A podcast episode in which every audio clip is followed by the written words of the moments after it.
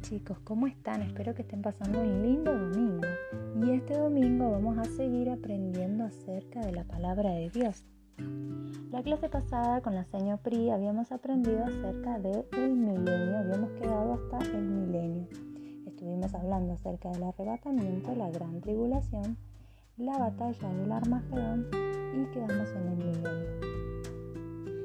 ¿Crees que será todo perfecto en el milenio? Dice la palabra de Dios que aunque todos tendrán la libertad de amar y servir a Dios, no todos optarán por hacerlo. A pesar de las bendiciones que van a experimentar bajo el reinado de Jesucristo, algunas personas todavía se rebelarán contra Él. Te invito a que leas Apocalipsis 20 del versículo 7 al versículo 10. Al final de los mil años, Satanás quedará libre por un corto tiempo. Irá por todo el mundo y engañará a muchas personas. Y los que estaban sirviendo a Dios solo por obligación, seguirán a Satanás. Él reunirá un gran ejército para marchar contra el pueblo de Dios. ¿Qué sucederá cuando los ejércitos de Satanás rodeen al pueblo de Dios? Lo que sucederá es que vendrá fuego del cielo y destruirá el ejército. Entonces, ¿qué le sucederá a Satanás?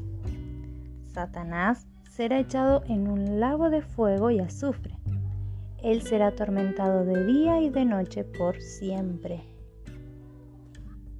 Por último, todos los pecadores que han muerto se verán frente al gran trono blanco de Dios para ser juzgados todos aquellos cuyos nombres no estén escritos en el libro de la vida del Cordero serán echados en el lago de fuego y azufre para siempre.